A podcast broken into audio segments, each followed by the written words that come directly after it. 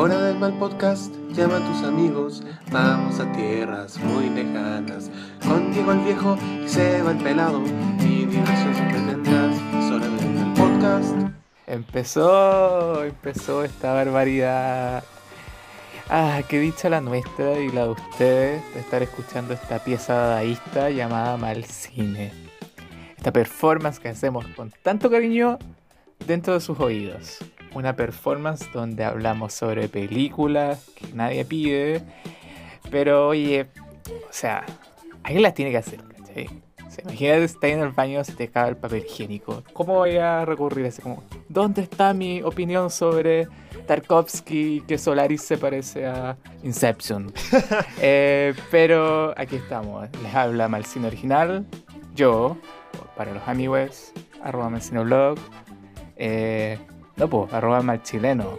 Soy arroba malcinoblog. O- Olviden eso los amigos, no son mis amigos. Pero a muchos kilómetros de distancia está el malcine musical, el Nino Rota de este podcast. Los mejores dientes del juego. Se va. ¡Woo! Desde acá les hablo desde las ruinas de la Jane Fonda, en vísperas de la fiesta más cancelable de este largo y angosto trozo de tierra llamado Neo Chile. Ay, ¿cómo estás? Ah, bien. O sea, bien en lo que se puede, como siempre. Eh, no celebrando el 18, pero aquí. ¿Cómo estás tú? Igual, aquí. Bueno, No hay más. No hay ahora, no hay, no hay nada. Solo aquí. Como siempre. Ah, ¿Viste Mulan? Eh, no, Ah, bueno, no la veáis, es mala. puta la wea. Pero yo sé lo que sí viste, porque ayer lo puse en Instagram. Vi- viste Tengo Miedo Torero. Igual que yo. ¡Woo! La película más esperada ¡Torero! del Neo Chile. Oh, igual la esperaba, Caleta. Sí, eh, eh, siento, me acuerdo como que hace un tiempo dije así como, no, si la van a estrenar para el fanfic. ¿Y quién lo hubiera dicho? Pudimos verlo online. Como, como todos los gays de este país. Que no hubiera pensado que nuestra revancha con. con. em, ay, ¿cómo se llama? Con Emma en el fondo, con el, la van premier de Emma, lo hubiéramos recuperado, pero en pandemia. Sí, o sea, igual tuvimos que pagar, así que tampoco recuperamos tanto. No, pero con Emma. Ah, no, igual hubiéramos tenido que pagar con. No, claro, está Eh. bien. Sí. Eh, Y como que nos mordimos la lengua ayer como de no comentar las cosas que vimos porque ambos leímos este libro, ambos nos encanta este libro, somos eh, Lemebel Stans. Eh, eh, así que te quiero hacer la pregunta oficial y que he estado esperando. ¿Qué te parece? Puta, eh, vi miedo, tengo miedo torero y puta, no había ningún toro, weón. Mala la wea, cero, cero estrellas. Uno de diez. Claro, uno de diez. Decepcionan. Eh, bueno, igual hice- hicimos un ejercicio antes de las apreciaciones de que tú no querías ver hoy, o sea, en la función de hoy ayer, porque hoy día también hay una función, hubo una previa claro. y tú la viste, yo la vi y tú no la viste porque no querías como contaminarte. Sí, no, quería llegar virgen a, esta, a esa película. Claro. Eh, pucha, yo sí la vi, eh, fue más accidentada que la chucha la weá. Había mucho como de repente como eh, eh, apariciones de como gente supuestamente del medio, como da- deseándole suerte y mierda mierda a la película para que le fuera bien. Ok. Entre esos Sebastián Lelio, ¿cachai? Pato Pimienta, que no sé qué hacía ahí. Eh, Va. Sí. Em, y estaba la eh, directora del documental de Mebel del año pasado, eh, Joana Raposi, Mm, Claro. que comentó justamente de que el documental eh, lo hizo mientras Lemel vivía y que Tengo Miedo Torero era de hecho una de las como, como grandes como sueños frustrados de Lemebel de no poder llevarlo como a la gran pantalla. Él lo que más quería era llevarlo como al cine, incluso tenía el guion listo, él para poder llevarla. Y si vimos al final de, los, de la película, en los créditos, vemos que está basada, de hecho, no sé qué tanto, pero basada en, el, en este guion que hizo Lemebel. Igual me dio Claro. mucha risa porque se cortó abruptamente la cuestión, pues a las 9 partía esta cuestión y a las. Y la, loca Sí. como, la comunicadora como que cachó de que le queda poco tiempo y a las 9 Y empezó a escupir todo. Sí, llegué a esa parte. descansó. Como cinco minutos antes como para empezar a, a dejar todo listo. Es como, ay, queremos agradecer el... Así, oh, exploto. Sí. No, pero mm, abordando la película, sin spoiler obviamente para la gente, eh, pero nuestra apreciación general de la película, a mí en particular, me gustó. Eh, teníamos el miedo de que, mm, de que no, de que claro, por, por una obra tan grande, tan importante como es la obra del MBL, que no diera el ancho. Eh, en mi caso particular, yo creo que lo que más destaco de la película es em, eh, la puesta en escena de la película y la personificación de, de la misma. Siento, por lo menos a mí me pasó de que todo lo que fue en cuanto a personificación de cada uno de sus, valga la redundancia, personajes, eh, los espacios físicos, todo tal cual como yo lo, lo imaginaba en la novela. Eh, ahora, eso, Mm. ahora eso sí, tengo mis reparos respecto al timing. Pero respecto al timing en el sentido de que eh, hasta la hora, la hora, la película dura una hora y media. Y hasta la hora el timing fue, pero genial. Como que fue muy bien. Pero, Creo que sé de qué habláis. pero ocurre, un, ocurre un evento en particular que a mí en particular no me gustó como lo abordaron. Eh, como que siento que quedó pobre y de ahí en adelante se vieron como como entrampados con el hecho de que les quedaba media hora, por así decirlo, y avanzaron muy rápido. Siento que se aceleraron Mm. mucho. Y eso me, me produjo mucho conflicto porque iban muy bien y después de la nada se sintió todo muy forzado y si tú no leíste la obra previamente, siento que te pu- puedes tener problemas como para, para poder eh, enganchar ahí. Es como una seguidilla de cosas que hace que lo, lo- lo climático de esas partes de la película se vaya como, como se vea un poquito opacada, siento yo. O sea, claro, ese, ese es como, como mi problema por lo menos con, con la película. Tú me, me acuerdo que en una reunión de pauta me dijiste de que hubiera funcionado muy bien si esta película hubiese sido quizás una miniserie. Y yo creo que como que con esta cuestión Sí, man. me, me lo confirmó. Como que siento que deberían habérsela jugado con una miniserie. Hubiese sido mucho mejor de cuatro capítulos, cinco capítulos. Hubieran podido abordar la historia completa. O si no, habérsela jugado con una película de una duración mayor. Ya que estamos acostumbrados ahora de encontrarnos mamotretos de tres horas en el cine. No es una cosa descabellada. Podrían habérsela jugado por algo más largo. Sí, había pensado lo mismo, también sobre la miniserie, pero como al principio viendo como las productoras que tomaron esto, que onda, como yo te dije, yo quería llegar como onda virgen a esta película, no quería saber nada, como sé, sé que, y eso incluso que seguía a- al Instagram en, en Instagram, obviamente. Eh, y, y en realidad no, no quise ver como un tráiler, solo veía como ciertas fotos que estaba eh, Alfredo Castro, como con, con personificado ya como la loca. Y, y nada, pues entonces como que vi también esto una coproducción argentina. Sí, Eh, cierto. Eso, eso, me llamó, me, me tomó por sorpresa. Pero yo, jura, yo jurara- juraba que esto iba a ser como una producción de fauna. Y como no Ah, fauna, perdón. eh, ya que digamos que igual están hechas todas por, por señores muy. Loco, yo creo muy, que- muy cuicos. Lemebel se revolcaría en Eh. su tumba si es que como que hubiera un Lemebel stage en el Primavera Fauna. Oye, yo, bueno, nunca he ido a primavera, pero lo, lo apreciaría, sí, mucho. Muchas gracias.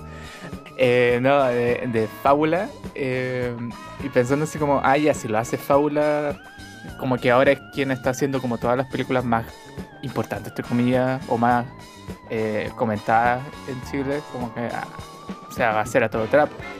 Y ahora entendí, pues, porque en realidad fue... A todo, todo chapo, a todo chapo. Y una cosa, a todo chapo. ¿Qué querés que te diga? como- es que Fauna como que igual es productora- Fauna. Ah, pues la chucha, fábula. Es lo mismo, es lo mismo, son los cuicos. Eh, como de fábula, como también tiene películas que también ha, ha hecho en el extranjero, que ha hecho series, entonces como que ah, se van a tirar con todo. En realidad caché, igual, ah, no, no está, así que como que, ok, puede como que no sea tan explosiva como yo creía. Aún así, eh, encontré que era que es una buena película. En realidad, em, hay como, yo también tengo como ciertos reparos. Igual quizás como, perdónenme si es que sigue, si es que las cosas que digo son spoilers, pero yo creo que no. Pero por ejemplo, igual me dio un poquito de risa que Carlos fuera mexicano. Ah, sí, no. El, Sí, el- el eh, casting- Lo entiendo por qué, entiendo por qué, pero igual me dio un poquito de risa. Sí, también me tomó por Eh, sorpresa. Sí. eh, y en cuanto como a la interpretación de Alfredo Castro, si bien yo me imaginaba a la loca un poco más, aún más dramática, como onda súper teatral, que igual se veía en el personaje de Alfredo Castro. Lo único que sí encuentro como que, no sé, me imaginaba como que se, tomaba más el espacio del que estaba formando parte.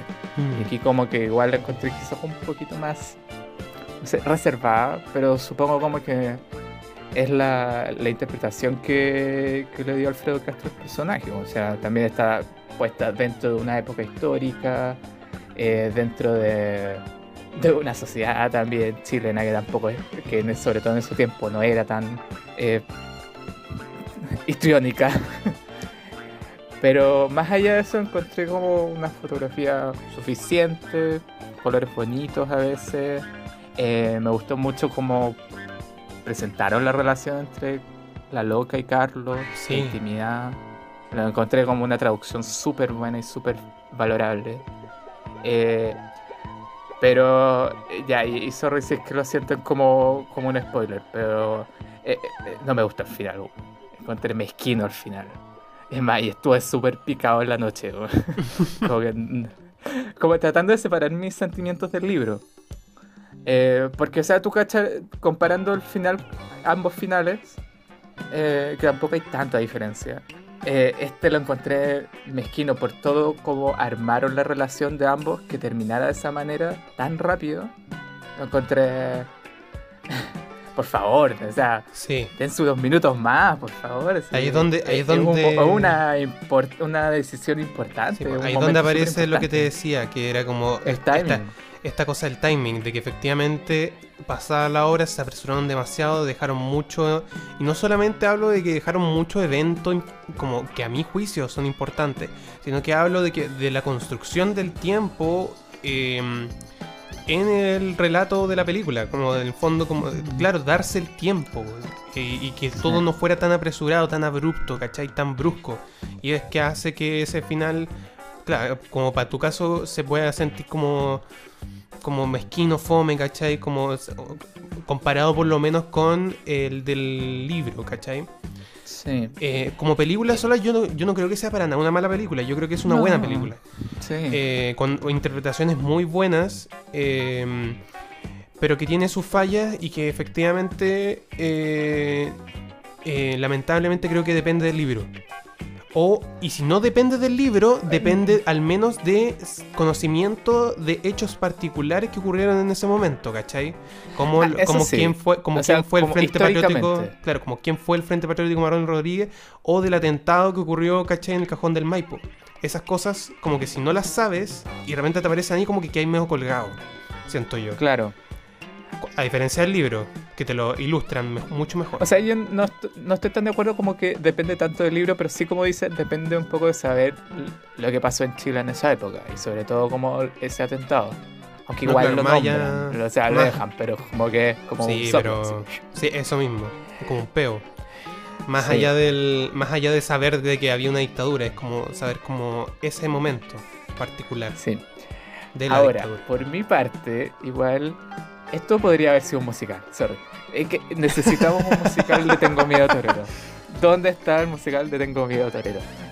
Por favor, I'm scared Torero. A Broadway, por favor. I'm a scared bullfighter. No, pero es que igual tenía esa onda y que en, en el libro también eh, era como que la música, como los boleros, toda la música de cebolla era parte del personaje de la loca. Y también se ve un poco en la película eso.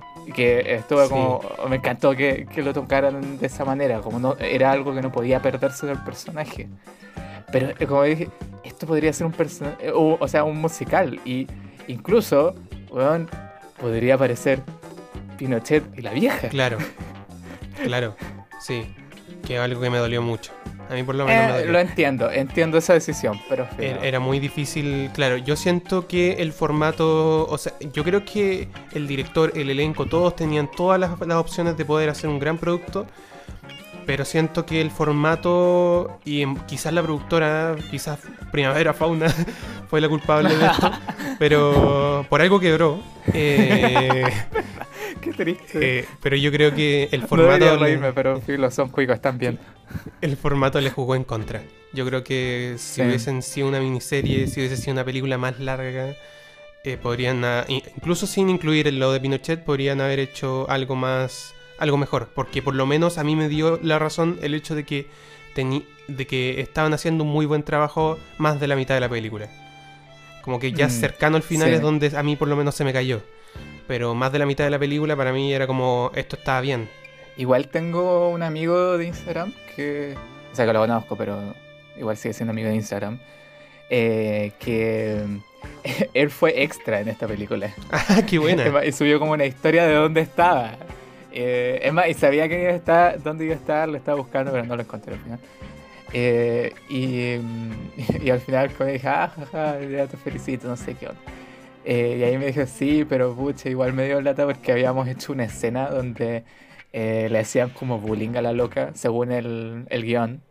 Eh, pero la, la terminaron cortando de la película. Eh, pero dijo así como, en Oh. realidad como, lo entiendo, así como al final quizás no tenía tanto que ver. O sea, era como reminiscente a una escena del libro, pero no iba así. así no. Eh, pero filo, o sea, Sí, igual encuentro que es una película buena, recomendable, aunque recomiendo más el libro, pero igual esta película está... Si quieren ver como una historia de amor ahora, eh, creo que es bastante suficiente para... No, que, que- que- que directo, ¿no? Es como, es una historia bonita de amor, encuentro. Y creo que darle ese giro, Sí, o sea, no, no. darle ese giro, centrarse en eso, eh, encuentro que es un valor muy necesario en estos tiempos. Sí, completamente. Sí, sí, además, eh, o sea, claro, es algo muy necesario ahora. Pucha, hubiese sido precioso de que esto hubiese sido como hecho con Lemebel vivo, ¿cachai? Y casi como Lemebel o director o codirector de esta weá, ¿cachai? Como em, para que la producción, además por el sueño de Lemebel en el fondo de llevar esto a la gran pantalla. Obviamente no, eso no es algo que se, no se pudo concretar ahora porque eh, Lemebel tiene un problema que no tiene solución. Eh, pero. y, que, y que lo imposibilita de, de- de estar como en la producción, pero. eh, pero nada, eh, yo creo que igual hicieron como un buena pega, o sea, a pesar de todo. Sí, pero quién sabe, en un futuro no tan lejano, quizás Primavera Fauna hace un remake en miniserie. Ya, Eh, ya, pero en fin, eso fue Tengo Miedo Torero. Eh, véanla eh, si es que pueden. Eh, lo, lo más probable es que va a salir en onda media en algún momento. Eh, y leanse el libro, ¿qué les pasa? Em, y ahora tenemos que pasar a lo que nos convoca. Sus decisiones. Sus decisiones para dejarnos mal. Para dejarnos en vergüenza. Se perdieron un gran capítulo sobre Cher, les digo. Pero ok. tenemos que sacar el elefante bajo la mesa. Ustedes votaron por esto, así que aquí están nuestros pecados cinematográficos, nuestras vergüenzas. Ah, tenemos, son muchas, pero oh, tenemos que empezar por, Por las más grandes, parece. Sí, tenemos que matar a los titanes primero. A los. Oh, titanes. Oh, no. Ya vamos a llegar a eso. Pero vamos a empezar primero por el pecado del mal cine musical, los mejores dientes de este juego, de todos los juegos. El tuyo, Seba.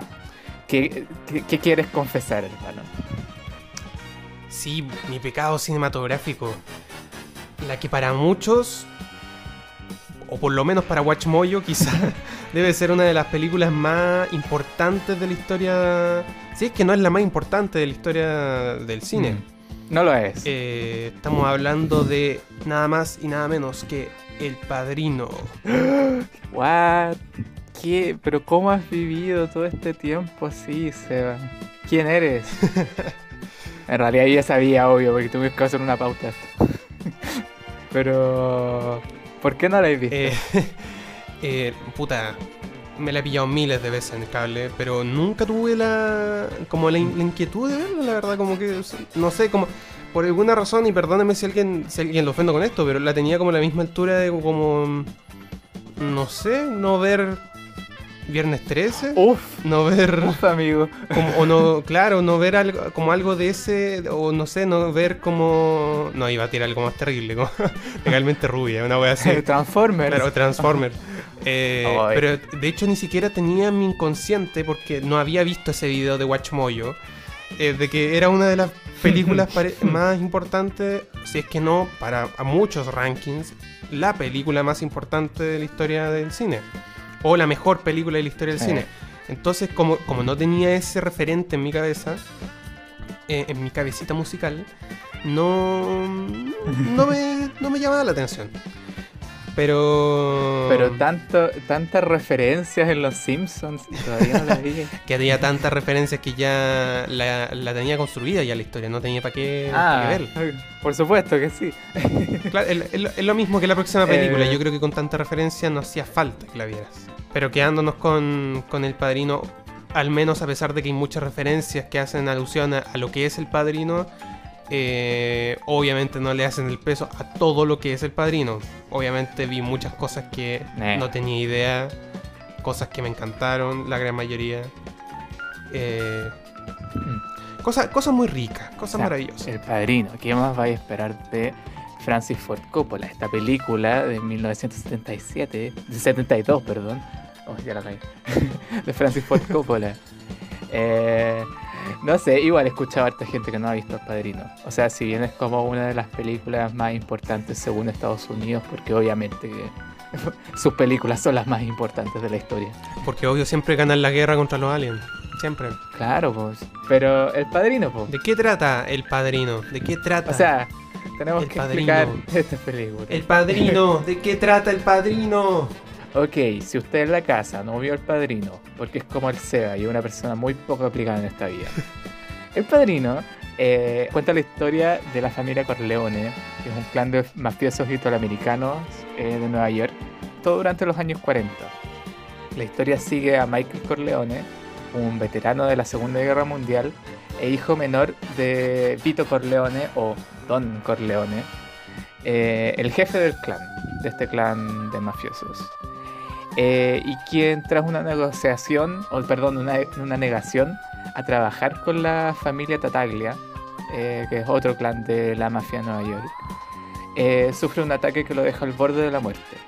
Y ante esto, Michael decide ajustar cuentas contra la otra familia, lo que hará que se sumerja cada, vez más en, en el negocio, entre comillas, de la familia Corleone y lentamente probando que tiene las capacidades para reemplazar a su padre como el jefe de su familia. Eso es el padrino. O sea, bueno, si vieron Los Simpsons ya saben, como también. es, es la opción, o veis el padrino o Los Simpsons en realidad. Claro, el gordo Tony. De hecho, está también ese capítulo pues, de los Simpsons donde está el hijo del gordo Tony en las temporadas como penca de los Simpsons. Mm, sí, los no Simpsons. Los no Simpsons. Sí, pues. Puta, esta película de, de Ford Coppola que, que por lo demás. eh, un Ford Coppola jovencito perteneciente a la generación de, de, de Scorsese, de, de Brian De Palma, de George Lucas. Bebé. Loco, puro, Coppola puro- bebé. puros sí. cabros piola. Puros cabros piola. Sí, aunque igual también no era como que recién estaban todos empezando, eran como como Friends primera temporada, no tenían Sí, como po. el poder que, que, que iban a tener después. Eh, es más, podría decirse que esta es la primera película de Francis Ford Coppola que lo lleva, lo catapulta así como para ser eh, el, autor que tan conocido en estos días eh, hoy en día. Sí, pues, sí, pues, sí. Es muy cierto eso. Sí, de hecho, eh, Coppola en ese entonces era un, como decimos, era un pibito. Y súper poco como destacable en cuanto a su trabajo en general, por lo menos para la gran industria. Como que fue una- un, un como un acierto y al mismo tiempo un riesgo gigantesco por la productora. Y después de eso se lanzó con, con su carrera cinematográfica, pensando que se tiró Sí, el Padrino, eh, The Conversation, El Padrino 2, Apocalypse Now, pa, pa, pa, pa, pa, una tras otra. Bueno, Jack, Claro. ah, famosa película, Sí. famosa obra, obra de arte, de alto arte, Jack. Alto arte. ¿Por qué nadie habla de Jack? claro, pues cuando recién empezó era como director de, de, de Hollywood, nomás como que tomaba los proyectos que les daba Warner. Eh, y como eran películas que tampoco ganaban tanta plata. No era como, no sé, pues, Bob Fosse o Robert Altman, que eran como los directores estrellas de, de esa época. Sí. Eh, pero aún así, eh, como sí, es como un acierto que, que lo eligieron para hacer esta película. Porque, o sea, vaya que, les, que, que es famosa la, el hueveo que significó hacer esta película. como sabía ya. No, claro, toda la, toda la historia detrás, obviamente, uno acá quizá incluso vamos a caer en el cliché de repetir muchas cosas que ya mucha gente debe saber del padrino, pero pucha, sorry, yo ya yo la vi recién. Entonces, perdónenme. Eh, Sí. Bueno, como siguiendo con la, la- la línea en el fondo de la historia, eh, también para quien sea como yo y no haya visto la- El Padrino, eh, está basada en una novela de, de Mario Puzo del 69 y que Coppola por lo demás trabajó a la par con Puzo para hacer el guion eh, y que justamente esta, esta novela se concibió gracias como a la, a la caída del Capone y el destape del funcionamiento del Mm. crimen organizado y las jerarquías de las familias de toda esa época, que era algo completamente desconocido para Sí. el público en general, por lo tanto era como una información muy rica, como, como dame Ya. más, dame más, dame, a ver cómo funciona esto, dame más. y, y bueno, esos son los dos guionistas como acreditados, pero también hay un tercero que era eh, Robert Tone, Tone, Tone, no sé cómo se pronuncia su apellido, sorry. No sé Robbie. leer. Eh, pero que por lo menos, por lo menos, el director como que lo destacó en la premiación, como diciendo casi como que le salvó la vida. Eh, y a la película, porque en el fondo ten- el- la película tenía esto de que era una, peli- era una película muy muy como carente de emoción, porque el libro va muy de la mano con eventos y sucesos, no así la película que tiene un hilo conductor y una estructura y un, un esqueleto, en el fondo una columna vertebral que arma todo, pero faltaba esta cosa como emocional, ¿cachai? Como que permitiese al público Sí. conectar. Y, puta, gracias a, a Robert algo, eh, como A que Robbie logra- lo- claro, lograron eh, armar eso que fue la escena de Vito Corleone con Mike en el jardín, donde se ven como las intenciones Ah, detrás oh. de lo que pasaba con la familia Corleone. Parodiada en Los Claro, Simpsons. Uf, vaya. Eh, y que- y que- Uf, no, es que de verdad, si juntáis todas las escenas, como que podéis tener la película. No, en realidad no, porque es bastante larga. No, pero podría ir a hacer un, un injerto de todas las referencias y armar la película en base a puros injertos de referencias. Sería como. Se podría hacer, yo creo. No, señor Simpson.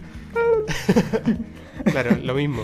Sí, igual como, como, como sumando lo que hablabais, eh, como, por así decirlo, el padrino como que Sanjo como que puso ya, estas son las películas de mafia. Desde ahora son importantes. Sí, Eh, porque, o sea, esta, esta película, o sea, vamos a hablar de películas que ganaron mucha plata durante la historia del cine, pero esta también fue como por mucho tiempo una de las películas que más plata eh, ganó en Estados Unidos.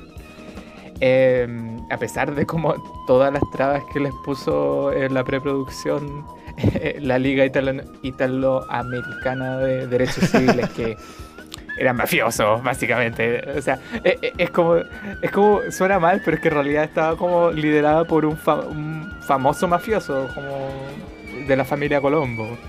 Pero eh, a pesar de todo eso, eh, por así decirlo, dieron vuelta a la tortilla porque no eran tan bien recibidas las películas de mafia.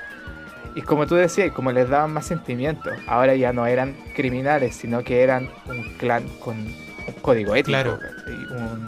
Un, un honor al, por cual eh, pelear. Y supongo que por eso es como es como la gran película para hombres, muy hombres. Sí, po, es como sí. está junto al podio del club de la pelea, perros de la calle, el lobo de Wall Street. Y aún así, esta es mi favorita. Me encanta, me gusta mucho esta película. sí, weón. Eh, Sí, pues de hecho en esa escena en el jardín tiene, tiene como que confabula todo eso además, como, como todos esos valores de, de hombre, muy hombre, eh, de, hombre, muy hombre. eh, pensé- viendo como el papel que en el fondo que cumple ahí Vito Corleone y como toda esta, esta idea de, de que en el fondo yo llevé a la como llegué a la mafia, por así decirlo, como un poco como una Mm. forma de resguardar y proteger a los míos, pues, ¿cachai? Y viendo a Mike como este Claro. vínculo para poder salir y poder volver a la legalidad. Y como con la- el, el hecho de que Mike perpetúa esta ilegalidad, como que sus oportunidades como familia, como clan Corleones, se ven frustradas. Y el mismo, que era la misma razón por la cual él rechazaba esta idea de meterse en el mundo del narcotráfico, porque sabía que si se metía ahí ya no había vuelta atrás y no podría reinsertarse en la sociedad legal. Mm, claro.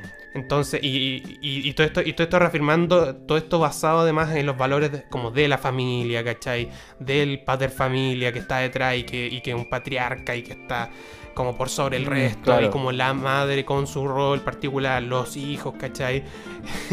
la escena de. Oh, esto es una, un sí, texto la escena de. Vito Corleone como zamarreando a. Hoy, ¿cómo se llama el cantante? Eh, Es Frank Sí, Sinatra. Frank ya, sí, Sinatra, Frank ya. Sinatra. Frank Sinatra, y como. ¿Qué estás haciendo eso de llorar como maricón? Eh, sí, es- son muy Sí, hombres. son súper hombres. Es que igual es divertido porque dejaron como tan bien. O sea, no, no tan bien pintado, porque en realidad la película muestra ex- explícitamente como que igual son criminales. O sea, si, si bien tienen como un código de honor, como que son muy de familia, como que tienen, como decía, son pater familias. Y como que responden a esa. a esa. a ese rol social. em, siguen siendo criminales, como onda, no le, no le responden a nadie, ni al Estado, ni, ni, ni a sus esposas, ¿cachai? Entonces como que fue como refrescante para la mafia de ese tiempo. Los mismos productores cuentan como que después vieron, eh, les llegaban como, como no sé, pues pedazos de investigaciones o reportajes y que cachaban que esta era como la película que amaban todos los mafiosos de, de Nueva York y Estados Unidos y como que hasta adoptaron ciertas cosas, Pero es como que- el beso de las manos. Pero es que, todo loco, hasta- hasta- la película hasta cocinar te enseña. Es como, ¿qué, qué más, qué Oye, más sí. querí? Como, obviamente, eh, eh, como, puta, reafirmando y volviendo a decir básicamente lo que tú dijiste, eh, la película es súper ilustrativa respecto a esto de la familia y del crimen organizado, cómo, cómo funciona orgánicamente todos estos como eh, estos organismos en el fondo. Y mm, cómo este Mm. fenómeno que para la gente es tan como poco conocido ¿no? y, y con este trabajo estrecho con la mafia que tuvo la producción, lograron como mm, eh, generar, eh, como demostrar y representar este re- esta realidad como sociocultural de manera tan fiel. Entonces es lógico Sí. que primero como romantizando tanto esta como esta como mafia, eh, obviamente a los locos, su- que es la mirada superficial que le podríamos dar, puta, los locos obviamente iban a quedar encantados, más, porque obviamente uno le puede dar la mirada eh, subjetiva y darnos cuenta de que efectivamente este es el periplo de un hombre, ¿cachai? Que lo tenía todo para salir adelante y romper como con los esquemas de la familia, este círculo de violencia, y que al final se sumerge en el mismo círculo y es como a la- hasta la perdición Claro. esta cuestión. Bueno, siempre como que hay un imaginario como de que la familia es un valor muy, muy, muy importante dentro de la cultura, o al menos los inmigrantes italianos.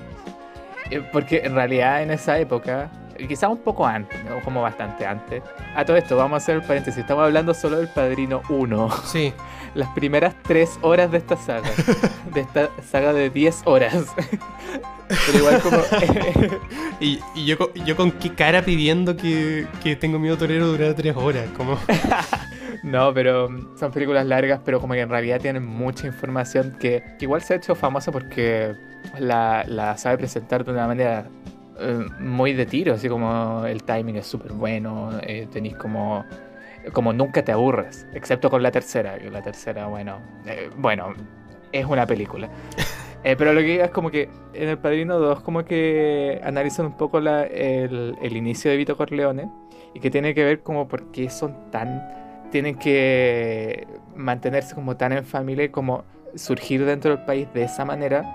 Porque, o sea, en la época como a principios del siglo XX, los italianos en Estados Unidos eran como unos inmigrantes que nadie quería, ¿cachai? Eran como, como, como lo que tanto reclama eh, Trump y como todos los, los de derecha de, de Estados Unidos, de extrema derecha, como que no quieren, no sé, que entren los musulmanes, que entren como, o como por ejemplo la última tasa de inmigración cuando vinieron como de Centroamérica y como que nadie quería, o cuando venían los sirios, eso, esa era la onda, como nadie quería a los italianos. Entonces eh, se vieron también en la onda de mantenerse como en sus propios clanes.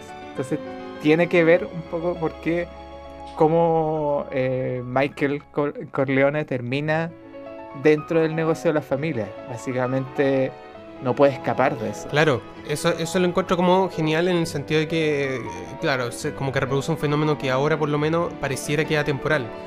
Eh, que efectivamente con todo lo que, como esta como, como plan al parecer que siempre tuvo Vito Corleone de que Mike fuera el como eh, diputado Corleone, ¿cachai? Como, con- como como, alguien dentro de la política que pudiera ser un motor de cambio, no solamente para poder volver a la familia a la legalidad, sino en el fondo como traer como alguien que los representara de verdad, eh, pensando que eh, fue la razón por la cual eh, Vito como que se vio arrastrado a eso, como esa como falta de, de, de- de autoridades que de por sí eran todas corruptas, ¿cachai? Pero que no se sentían representadas y se sentían desvalidos ante ante sus líderes.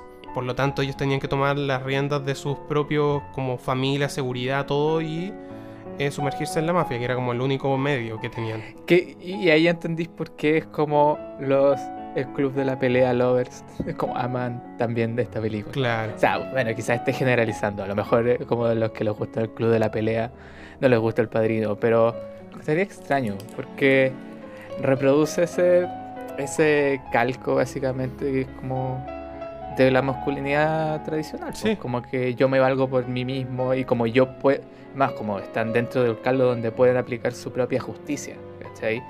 Eh, pero al mismo tiempo la película, o sea, si bien eh, la- como viendo la película te da el supuesto así como, tú sabes que esta gente igual está cometiendo crímenes, eh, no es, no son buenos. Sí, es como loco, acaba de haber, viste como hace cinco minutos un caballo y ya su cabeza está en una cama, como llena de sangre, como que, ¿qué esperáis? Como- Eh, claro, como que, ¿cachai? Que esta gente no es buena. Como que tiene un código ético y es como que hay una estructura social que los mueve y que es súper interesante. Pero, o sea, sabéis que, que no son buenas personas. O sea, por más, por más eh, confiados o por más confianza que te puedan, eh, que puedan expeler, en realidad, no sé, pues cosa Sí. de ver. eh, el, el mismo contrapunto de, con Kay Adams, que la esposa de, bueno, la pareja, entre comillas, de eh, Michael Corleone. Claro, como que ella recién conociendo también todo este nuevo mundo de la familia. Y por eso como la última escena, sobre todo, que también está parodiada de Los Simpsons, cuando ve la puerta de la oficina Sí. cerrarse, es como me tengo que unir a toda esta estructura de... Ah, esta estructura masculina por la que se rige Sí, mi amado, ¿cachai? Y como va a tener que... Y, vas, y sabe lo que, lo, que le, lo que le va a pasar, pues, lo que le pasó a la hermana de, de, de Michael, eh, lo, que, lo que le pasaba a, mm, también a la, a la esposa del hermano mayor Sí. de Michael, que ella sabía que lo estaba, le estaba poniendo los cuernos. Eh, entonces, me gusta como un poco ese equilibrio que te muestra que tienen ese código ético, que tienen, podrían decirse, valores a los que responden, pero no son buenas personas. No, para nada, no. No, en la cara de, de, de Diane Keaton, como al final, eh, o- no puedo decir ese nombre sin acordarme de Denver. Me cagó a, esa- a- la actriz. Eh, eh, claro, el final de la escena cuando se cierra la puerta es muy ilustrativa de eso. Yo creo que ahí también juega un factor Mm. como fundamental en esta como, como reafirmación de que, oye, esta gente es mala. El, el Sí. uso de mm, la fotografía dentro de la película.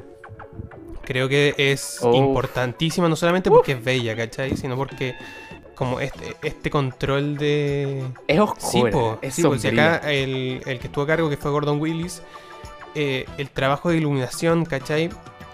de una película que es tremendamente sombría, weón. No solamente sombría como en, ter- en términos de, de Mm. temática, de trama, sino que efectivamente es sombría. Que por lo general uno podría de- detectarlo por lo general como un defecto en, en la imagen, ¿cachai? Como un mal manejo de iluminación, pero acá es evidente que hay una construcción de la sombra y que esta está controlada, que no es azarosa, es deliberada y acompaña, ¿cachai? A la, a la escena, de hecho se nota mucho, sobre todo como en el... eh, esta- estas como, como luces muy potentes, como de alto contraste, como que enfocan a Corleone y que siempre lo muestran como con esta, esta como cosa muy imponente, ¿cachai? Muy oscura. Mm. Y Con esa quijada. Con esa gran quijada y esos ojos como vacíos, negros, ¿cachai? como inexpresivo. Qué bueno Marlon. Sorry, pero qué Sí, bueno. Marlon Brando. Con esos ojos muy inexpresivos. bueno. Y de repente Mike, que siempre tiene la cara como muy iluminada con el paso de la película, cada vez se va sumergiendo más en esas mismas sombras. Y al final, ya en la última escena, antes de que se cierre la puerta, ya tiene la, misma iluminación que tenía Corleone, eh, Vito Corleone, al comienzo. Entonces, como que si- siento que eh, es un toque tan tan bonito el, el- uso de, la iluminación y la fotografía dentro de la película que ayuda mucho a reafirmar esto de que decís tú que estos locos son malos. Como que no se nos olvide la cuestión, ¿cachai? Mm. Estos locos, a pesar de que tengan valores, de que locos cocinan la raja, cocinan súper rico, eh, Oh, qué rico, Loco. sí. son gente mala. Don't forget the Claro. cannoli. Es gente mala. Completamente eh, de acuerdo. Eh, o sea, y aparte como con la música de Nino Rota que ya a esta altura eh, es 101 de, Sí. de soundtracks. Completamente. Si, si uno habla como de los soundtracks de, de la historia de todo el mundo, este tiene que estar. Que yo creo que O sea, bueno. dentro de las cosas más Eh, referenciadas. ¿Cuántas películas? Dentro de las cosas más referenciadas de la película, además de como la interpretación de Marlon Brando, ¿cachai? Su forma de interpretar a un don, que el- como ya el estándar, puta, la película y la música en general, sobre todo la música, como el tema del padrino, está en todas partes. Entonces, como que. Claro. Y en cuanto a calidad musical, eh, más allá de la calidad como de, del impacto en la cultura popular, puta, innegable, pues sí es como... Tiene esta cosa como media como va- de vals, como continua, interminable, ¿cachai? Como Mm. que no para nunca, es como un círculo Mm. que no para, pero que va como que va mutando según cada como la película lo va pidiendo, ¿cachai? Como en cuanto a tonos, intensidad, a veces se, va, se vuelve muy oscuro, después se vuelve muy tierno, eh, pero siempre el mismo, es siempre constante y eso es como Claro. es como es como muy atrapante, de, de- como que crea una atmósfera muy uniforme y es bacán, es bacán. Es hermoso. Ahora como que ya pasaste. Ya está, eres bienvenido al club de los que vieron y probablemente aman el padrino. Soy un hombre, ya, sí, igual somos hombres. soy un hombre. Somos hombres. Eh, te toca hacer a ti primero la- el rating. Ya. Fel- felicidades.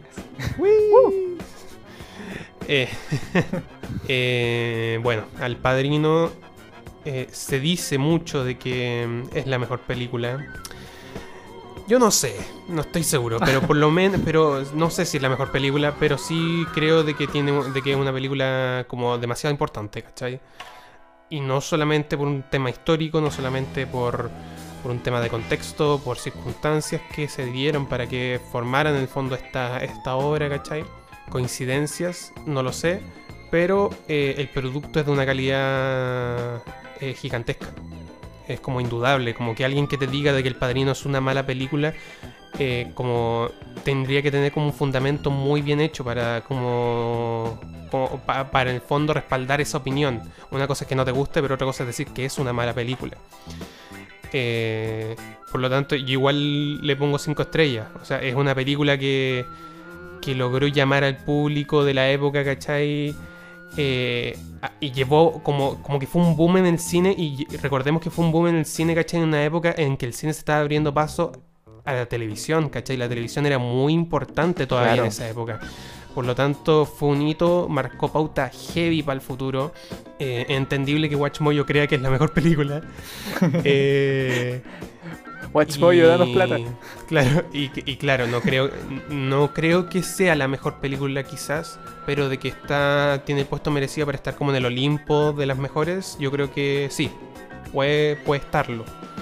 Así que ese sería como mi, mi rating. Y se las doy las estrellas Mm. todas a eh, la pelea ridícula entre Sony y Carlos, que no se tocan.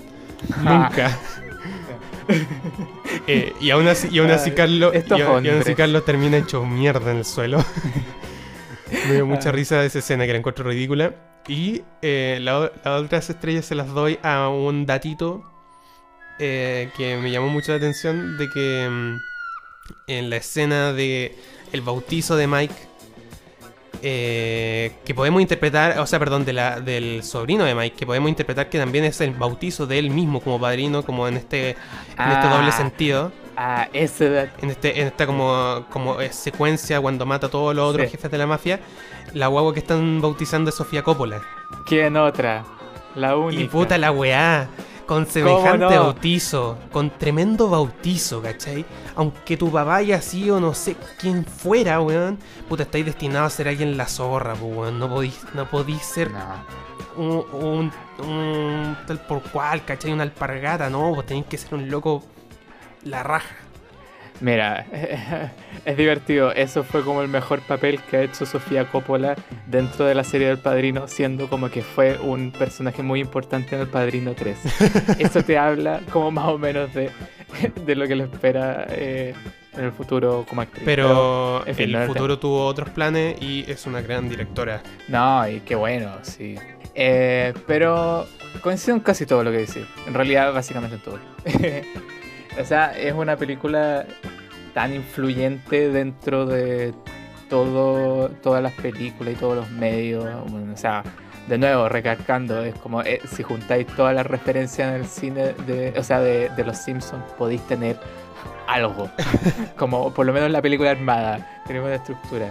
O sea, una película donde dejó tan bien, como- tan parado en el inconsciente de todos un Vito Corleone como el, el mayor eh, gángster mafioso del mundo, como que llega Mike Patton en una teletón a decirle a Don Francisco, Don ¡Oh, Corleone. qué buen, es, oh, qué buen momento Chile ese, por la chucha!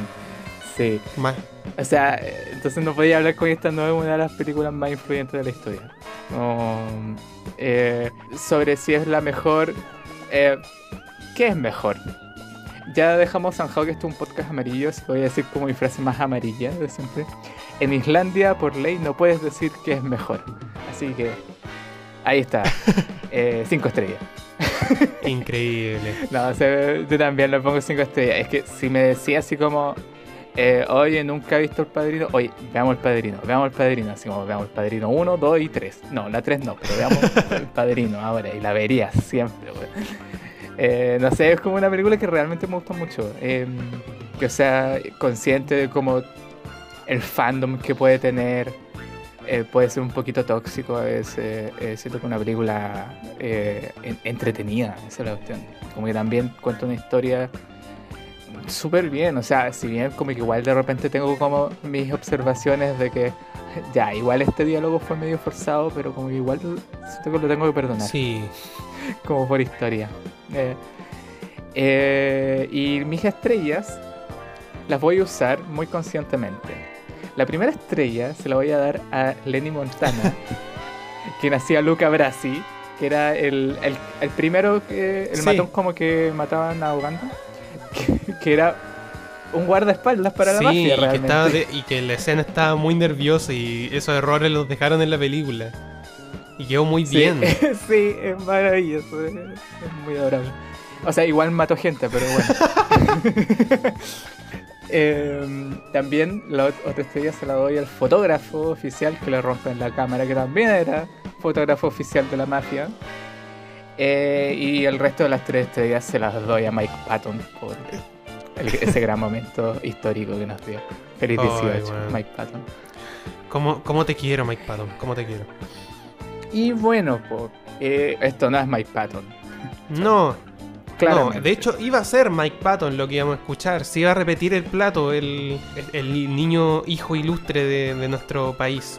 Pero era demasiado, su potencia era demasiada, nos iba a opacar en, en nuestro eh, relato. Así que tuve que devolverlo a su, a su país.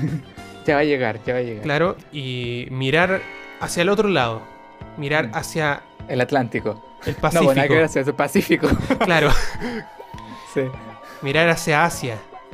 Algo que creo que nunca. Creo que es de hecho la primera recomendación, eh, eh, por lo menos de esa, esa zona que ha tenido el podcast. Mm, sí, tienes razón. Pero bueno, estamos escuchando el álbum de 1977 eh, que se llama The Adventures of Kosuke Kindaichi de la banda japonesa The Mystery of Kindaichi Band. Eh, Felicidades por pronunciar eso de corrido. Espero que esté bien pronunciado. Yo, en, en esas no, no- no está bien, pero pucha, lo siento. Si bien este, este, este disco, por lo menos cuando uno lo busca, eh, ya sea en Wikipedia, donde sea, o incluso en YouTube, eh, se menciona y se promociona como un soundtrack. Esto en realidad es un soundtrack falso. Y eh, porque en realidad se ampara dentro de lo que vendría siendo el imaginario de un personaje típico de Japón que es el detective Kindaichi Kosuke personaje ficticio creado por Seiichi Yokomizo, que ha sido presentado en libros, mangas, creo que tiene como más de 20 adaptaciones cinematográficas. O sea, es como, Mm. loco, se- según por lo menos, según lo que leí, es más famoso que el detective Conan. Es el es como el detective más famoso de Japón. ¿Cachai? Eh, em, este falso soundtrack fue em, entonces concebido por el músico Kentaro Haneda, que eh, por lo menos para los que estén más metidos en el mundo del anime, el loco ya es conocido dentro del mundo de los soundtracks, pero sobre todo como del anime de los 80. Eh, y el loco lo que hizo fue que en, en el- en esa época reclutó como a los músicos de élite de sesiones japonés y formó esta banda como que llamó The Mystery Kendaichi Band. Eh, y tomaron 10 casos del detective Kendaichi y los transformaron en 10 tracks. eh, donde tenemos, pucha, desde jazz, funk, disco, eh, con inclusiones de elementos tradicionales de la música japonesa. Alguna que otra referencia también incluso a bandas sonoras de la época porque según el mismo Kentaro se inspiró como en muchos soundtracks como de películas de terror japonesas de serie B. ¿Cachai? Bueno, si veis la portada, clara referencia. No, sí, se nota mucho en la portada. Así que, pero como diría Tulio, está exquisito, fíjate. Así que te invito a escuchar un poquito de este álbum. Démosle.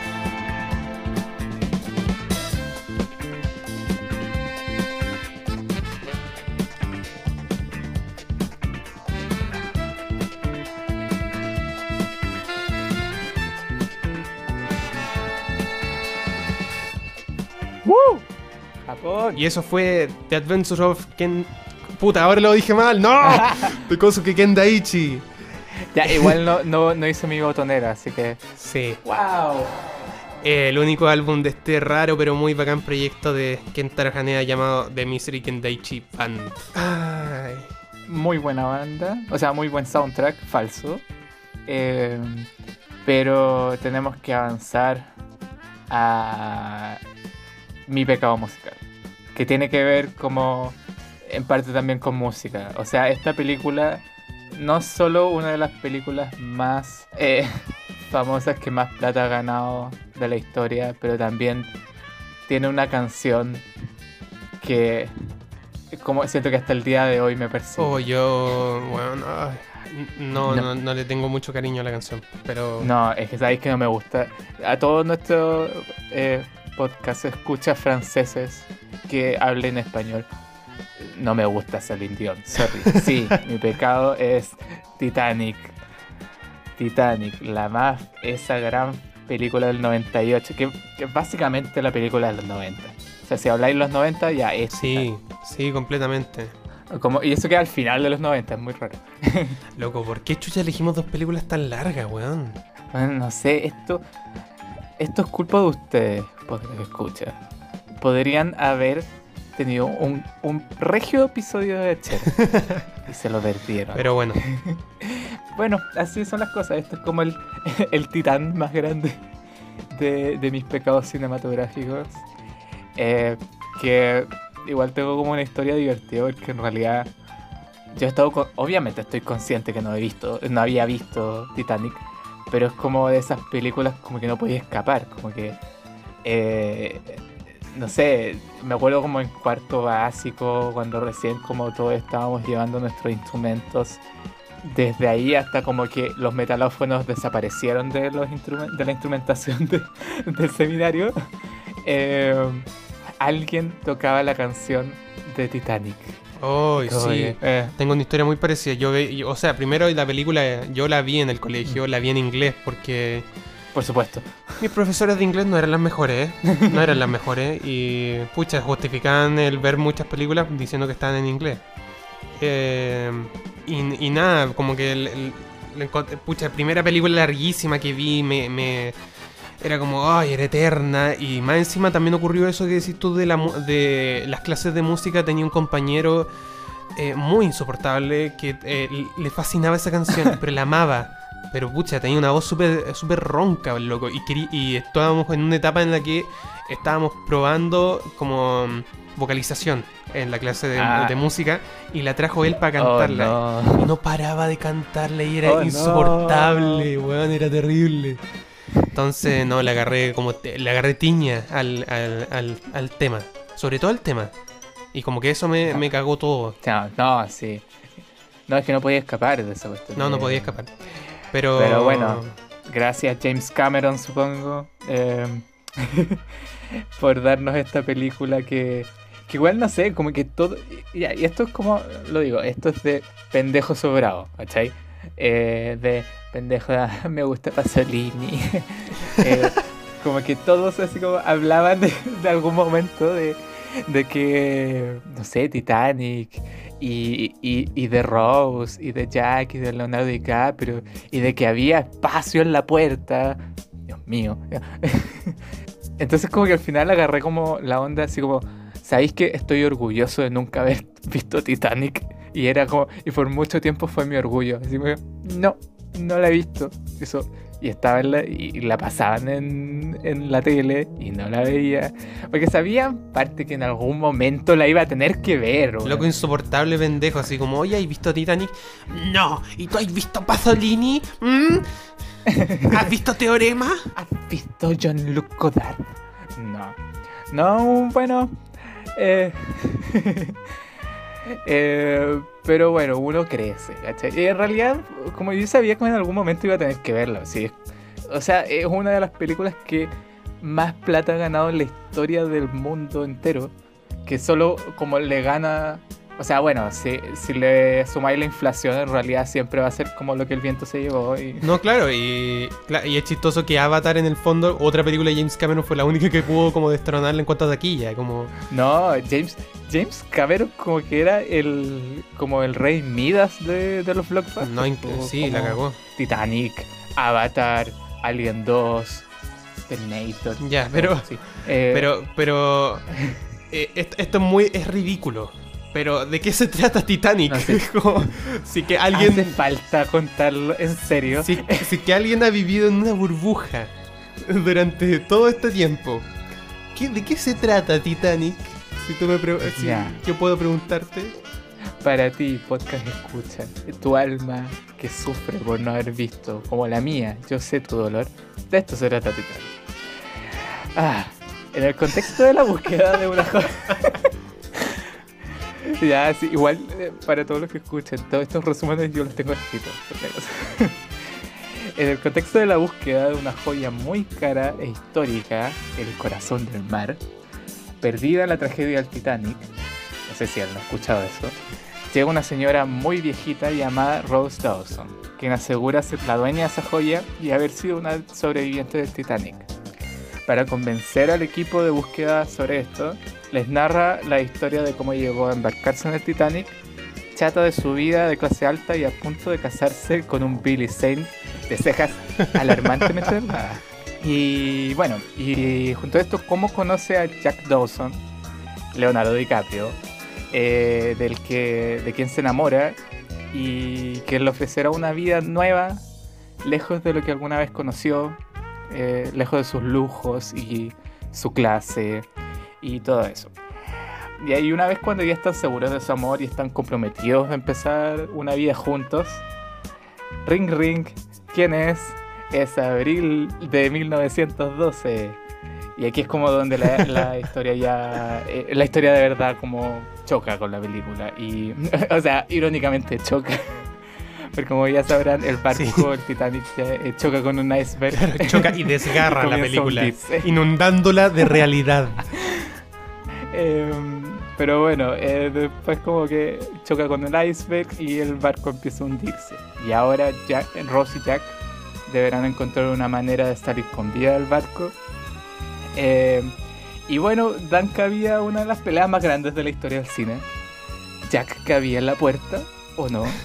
Que no vamos a buscar resolver en este podcast porque Sí, no. to- no, todavía vamos a tener que dejar eso eh, abierto. Pero bueno, no, en fin. porque te- tenemos, estudio- tenemos estudios formales, no, no, estamos para eso. En fin, Jack muere, pero Ross sobrevive para hacer una, vida, una nueva vida libre y en memoria de Jack, hasta transformarse en la señora muy viejita que, les digo, tira la joya muy preciada al océano, dificultando la búsqueda de todo este equipo. Fin. Sí, que la cagó, cagándole a todo el, el- el viaje. No, igual, igual un amor la señora, eh, no puedo decirlo. o sea, no puedo decir otra cosa como que me causa tanta dulzura. Sí, Pero bueno, esas son tres horas de película. sí, bueno, eterno la película. De hecho, yo la, la- la película la vi mm, eh, de fondo de pantalla. Eh, básicamente, como quien hace aseo con el matinal, ¿caché? Con el buenos días Eh, todo. esa es la otra cosa como que sumaba como el- la weá de no verla. Eh, como que me pasó lo mismo contigo, como de tanta referencia a los Simpsons. Como que yo ya he visto esta película, así como, ya sé qué pasa en esta película. Pero, o sea, la volví a ver así. Mm. Cada vez más dejé de, de hacer mis cosas y terminé mm, eh, sentándome a verla. Como que. Y fue como, ah, mira, eh, eh, no es tan terrible como yo la recordaba. qué, qué chistoso igual, pero. eh, lo otro, como buscando información más allá del, del hecho de que ya es un barco esta cuestión y se cayó el barco. Se cayó, se cayó al agua. Se cayó a las se, profundidades. tro- se- tropezó con un iceberg y se cayó al agua ya. De que efectivamente hay, hay caleta, pero caleta de adaptaciones del Titanic. Hay muchas. Hay demasiadas. No, hay caleta. Como que primero, Mm. en el mismo año que, se, Eh. que, se, que se cayó el Titanic, que se tropezó el Titanic, hay, Sí. hay una, hay, una, hay una adaptación francesa, hay una alemana, hay una estadounidense. Hay una adaptación nazi. No, y esa, la adaptación nazi es la más como controversial, no solamente por ser nazi, sino que mm, porque esa, esa adaptación se hizo el 43, fue la primera peli- eh, versión del Titanic que se llamó Titanic a secas, y además fue la primera en poner personajes ficticios, como esta película que también tiene personajes ficticios y personajes reales. Mm. ¿Y quién era el real? No, claro, El judío. el capitán del barco. claro. Hola a toda la comunidad judía que nos escucha. Nuevamente los nombramos. Y lo terrible de esa película, de esa adaptación, que el barco que usaron para la, es- esa película de propaganda nazi eh, lo bombardearon los aviones británicos el 45. Y murió más gente en Mm. ese barco que en el mismo Titanic. Murió eh, 7.500 Oh, sí, 7.500 no, sí. personas, que en su mayoría eran todos prisioneros judíos que iban a campos de concentración. Oh. Entonces fue una weá, pero heavy.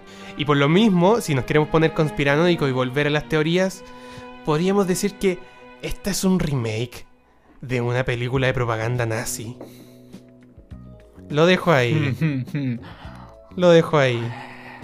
Bueno, James Cameron, tenéis hartas cosas que aclarar después de eso. Te estaremos esperando. Pero no, sí, en realidad como... eh, igual es como un poco sabido que, que si bien esto... Es como más o menos con, como el jorobado de Notre Dame. Que, que si bien no es como una adaptación... O sea, eh, hablando del jorobado de Notre Dame de Disney. sí, Es una adaptación de, de, de- completamente del libro de Víctor Hugo, sino es como de la película más famosa que se hizo en los años 40, ¿cachai? Eh, pasa lo mismo con esto, con otra película de, de Hollywood que fue en los años 50. Bueno, este no es un, este no es un buen podcast de cine, obviamente no me voy a hacer la fecha. Eh, y que toma como inspiración todo eso, como que ya no es solo la tragedia del Titanic lo que importa, sino es la historia eh, de amor que marca toda la película. Que ya no es como si es que va a, va a sobrevivir la gente aquí, si el barco va a salir en, eh, ileso, sino es como el amor de, de estas dos personas va a sobrevivir. no, claro, eh, para la gente, pucha, Rose, obviamente, Jack, Cal, la mamá de Rose, Fabricio, todo eso son personajes ficticios. O sea, la gran mayoría de los otros sí son basados en personajes reales. Pero, pucha, la Mm. historia de amor que todos conocemos, el dibújame como tus mujeres francesas, eh, el- eh, el famoso claro, meme del el 2007. soy el rey del mundo, el Jack, estoy volando. Nada de eso pasó. No, Y qué bueno que no pasó. Qué bueno que no pasó. Sí. Ya, pero mira, quiero empezar este no análisis diciendo esta película es buena, weón. Sí, sí. Como- es que de verdad tenía, tenía el pensamiento que como eran tres horas, eh, estaba diciendo, loco, siento que me voy a aburrir en esta película. Y en realidad no. Eh, es como una película que igual está bien marcada por momentos, como la presentación de cómo es la vida de Rose, eh, cómo es la clase alta que sube al barco, después como el enamoramiento de Rose. eh, y después la tragedia de- del Titanic, ¿cachai? Eh, no solo podrían haber como tomado la historia de amor y como desarrollarla todo al final que se termine de una vez por todas, pero como que vais pasando por muchos momentos que le va dando alta dinámica a la película. Lo encontré como va. Claro, bien, Bueno, bien ahí. Oye, oye, oye, oye, Sí. flaco. ¿Quién lo hubiera dicho? Bien ahí, flaco. La película que más plata ganó es buena. Pero igual es larga, es larga, es súper larga. Sí, es larguísima. De hecho, una, un, de- un Sí. detallito que yo me fijé por lo menos, o sea, no sé si estar escrito en alguna parte, no me dediqué a buscarlo. Pero mm, un detalle que me fijé es que, mm, que mientras veía la película eh, y veía eh, lo largo en el fondo de la duración del hundimiento del Titanic, como que todo esto pasa, cuando parte en el fondo, parte como, mm, como a la hora 45 más o menos, más o menos, y ahí el Mm. ingeniero que le dicen, oye, el barco se va a hundir en una hora. Y efectivamente, desde que choca hasta que se hunde por completo, en la película pasa una hora.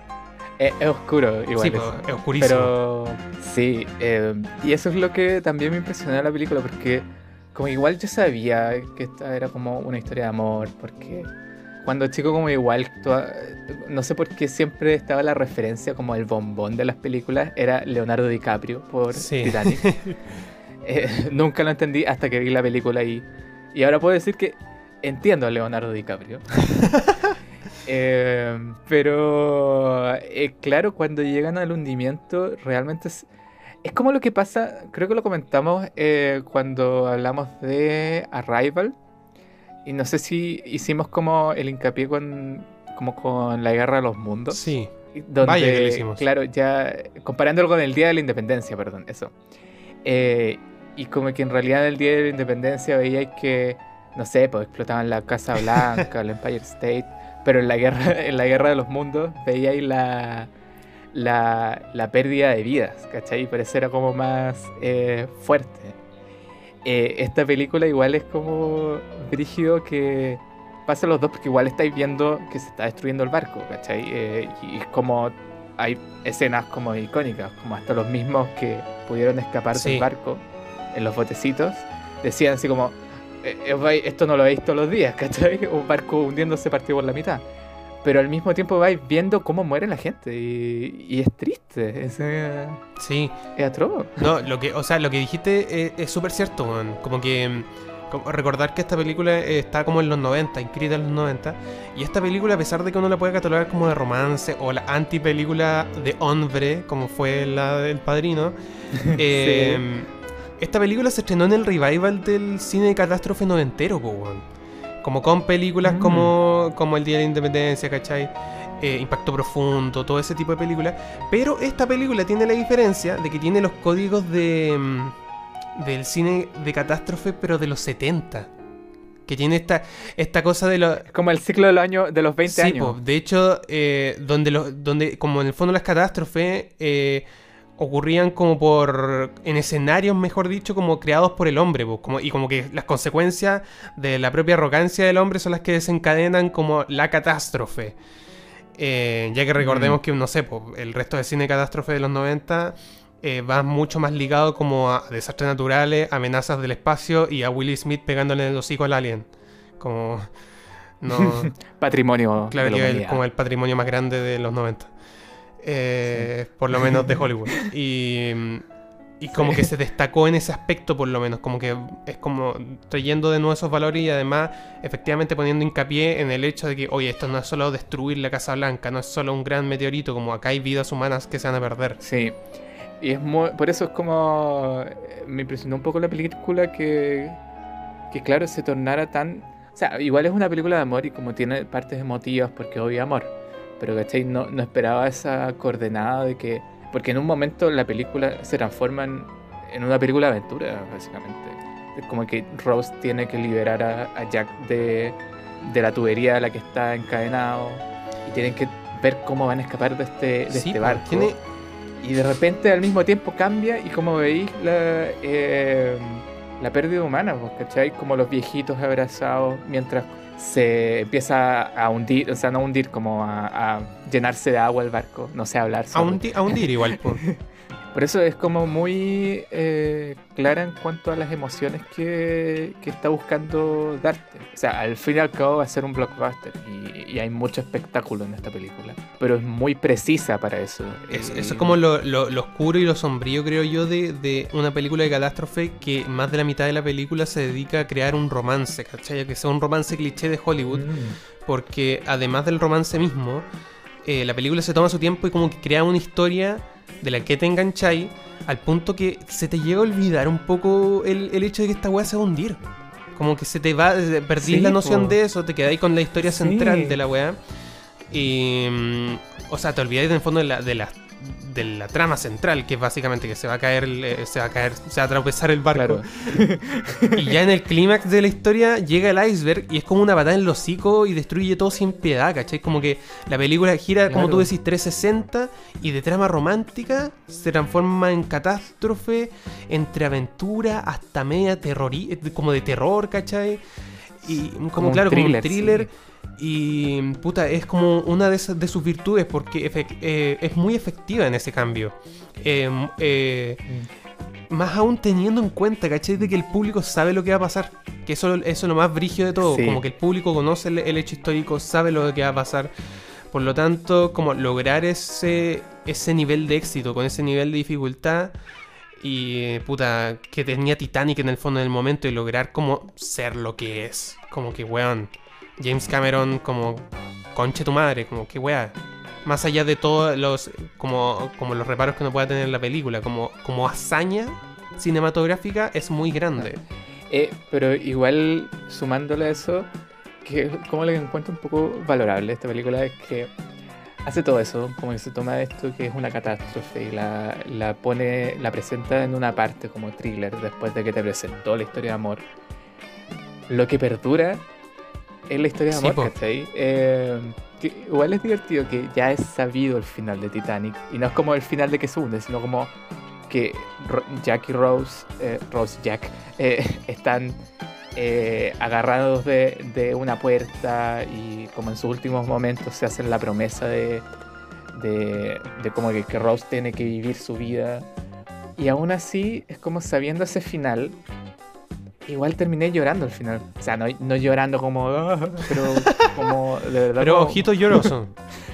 como co- con, lágrimas, porque sobre todo como al final, eh, donde se termina la película, donde la señora, después de tirar el- la joya eh, muy preciada al mar, y se va a dormir, y donde ahí entra como, si es que se muere o no, por favor, o sea, debatan eso ya, o sea, si...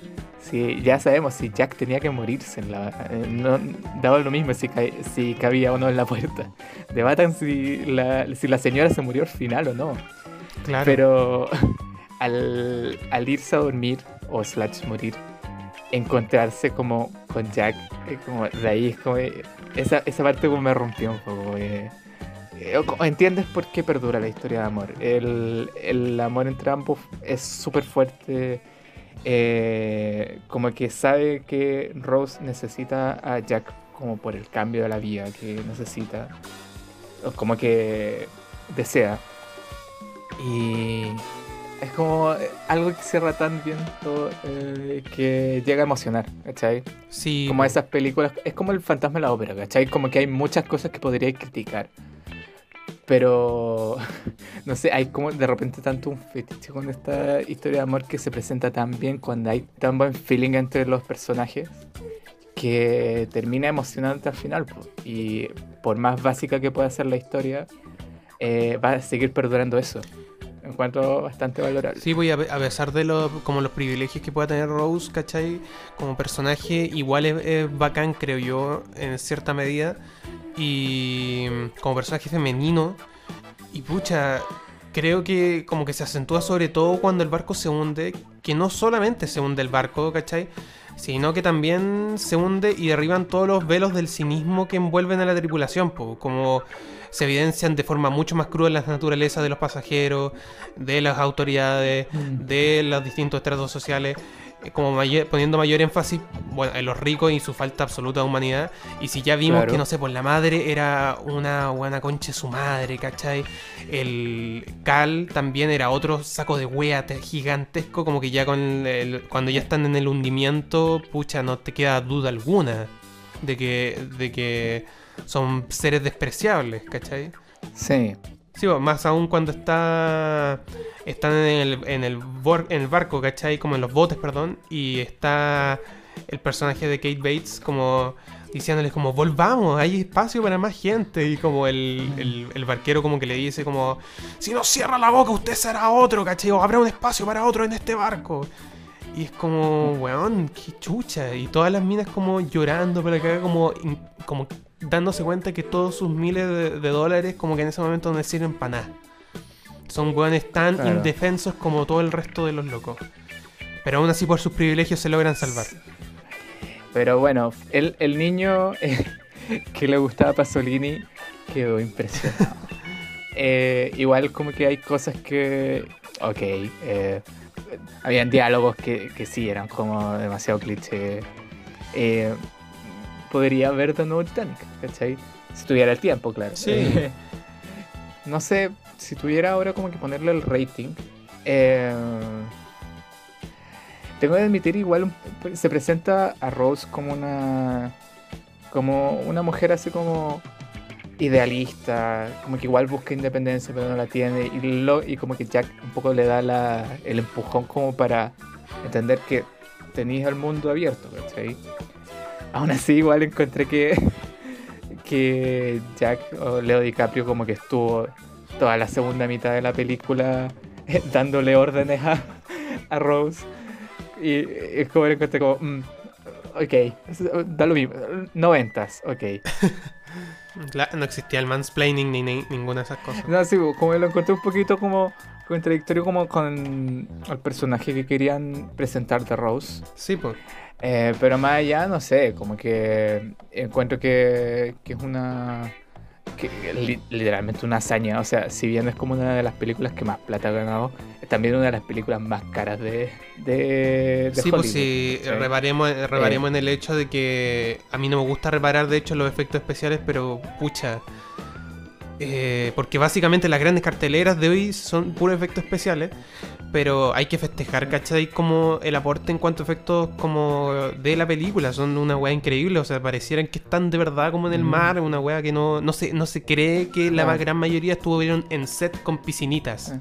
Como que realmente en el set el Titanic podría haber tropezado con el iceberg, ¿cachai? Sí.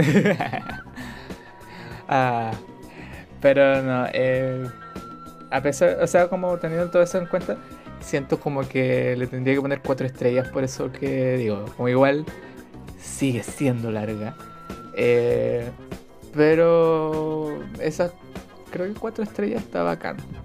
y todas esas cuatro estrellas, em, no sé, se las doy a Leonardo DiCaprio, como que no sé, ya. De- eh, estuve estuve basureándolo tanto rato, así como que ahora como, ah, ahora entiendo por qué es tan amado. No tenía como que llegar solo a Tarantino para hacer, hacerme entender. Sí, no es solamente un, un guan hecho mierda por un oso, güey. No es solamente el oso su... No yace en el oso eh, y, ¿Dónde y está su- ese Oscar su- para el oso? sus atributos. Eh, pucha, yo estoy. Yo acá comparto contigo, como mucho. Eh, también le pongo cuatro estrellas. También creo que tiene. mm, como, como que el mito del Titanic, efectivamente, y en la película, como que son mucho más grandes eh, y ayudan mucho a engrandecer la obra. En el sentido de que. de, que es, es mucho más. es mucho más grande, ¿cachai? No sé si me explico. Y eso, y eso ayuda mucho a que, a que efectivamente uno tenga como... Y bueno, y el espectáculo además de, del- del Titanic cayéndose, toda esta, esta segunda como mitad de la película, es, es increíble. Pero uno como que olvida recordar que efectivamente, claro, la historia como inicial es muy... mm, es muy atrapante, pero sigue cayendo como dentro de las convenciones del cine hollywoodense de romance, ¿cachai? Como, no digo que las películas de romance sean malas, pero digo que no, no innovan mucho ahí, no innova mucho. Y se termina contradiciendo en el discurso como al final, po, lo que decís tú, como, como que te pinta algo que aparentemente es como distintivo a esas películas, que efectivamente es una mujer mucho más fuerte, pensando que Ridley, perdón, no Ridley Scott, eh, James Cameron, eh, ha hecho dos mujeres como muy fuertes dentro de la cinematografía, que era Sarah Connor y Ellen Ripley de, mm, Alien 2. Pero acá como que se terminan como deshaciendo, desvaneciendo un poquito esos dos personajes, siento yo en el, en el al final del- de la película, como que terminan perdiendo como peso. Y eso por lo menos como que Claro. como que hace que el discurso como que se me se me hueva un po- es- es como que no sé, se me se me desinfla un poco Sí. al final. Sí, Pero no, pero fuera de eso, que es como, como la excusa para ponerle cuatro estrellas, es una película gigantesca. No, no, no hay como, a pesar de que es Hollywood. Titánica quizás. Ah, claro. A pesar de que es Hollywood y todo, es titánica la película. Es realmente gigante. Y, y Ah. nada, yo quiero como... Pucha, casi todas las estrellas se las daría a eh, Kate Bates porque me encanta su personaje y me encanta ella. Eh, Mm, sí. Y también a, a los chistes de, de referencia a Freud y Picasso como y el ninguneo de los millonarios hacia Ah. ellos. Como que me gusta como quedan de imbéciles Sí. y como el paseo que, que le hacen a, los a los cuicos en la película me llena de placer.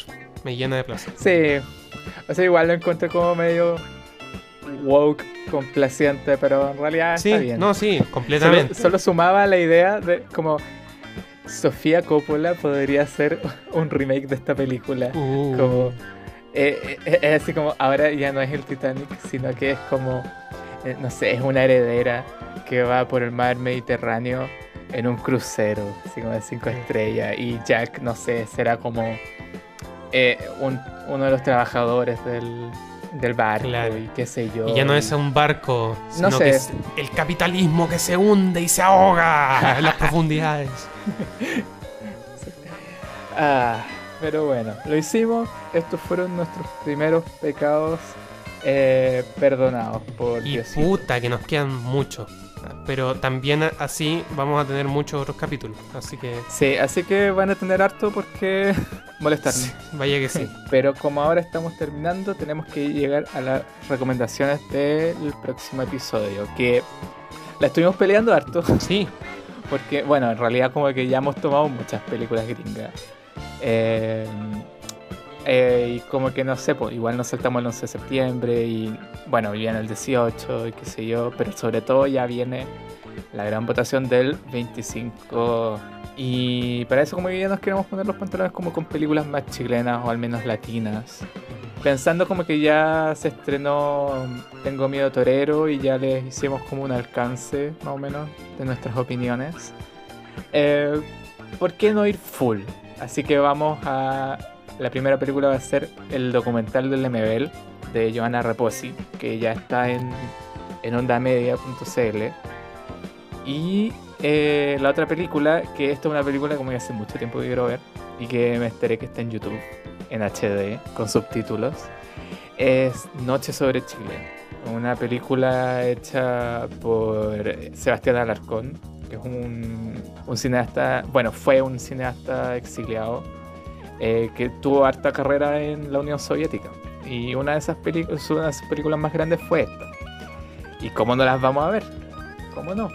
sí, nos ponemos en modo Sipo a prueba para estos próximos capítulos, por lo menos hasta el tan anhelado plebiscito. Y puta, de acá el Sí. socialismo. Que tiene que salir. De acá el salir. socialismo. Sí. Exacto. Así que no sé, po, vaya, en, cuídense en estas fechas. No salgan, por favor. Tienen que ir a votar. Tienen que ir a votar. No pueden, no pueden echarse esa, esa posibilidad. No puede, no puede hundirse el barco de la prueba por una fonda clandestina. Qué mala adaptación. Pero sí. Horrible. En fin, este fue el capítulo 19 de Malcine. ¿Quieres agregar algo más? No, estamos bien, estamos listos. Eso chicos, Entonces, cuídense estamos. mucho. Lo hicimos. ¡Uh! Chao. Chao. Que estén bien. ¡Uh! Chao, chao, chao, chao, chao, chao, chao, chao.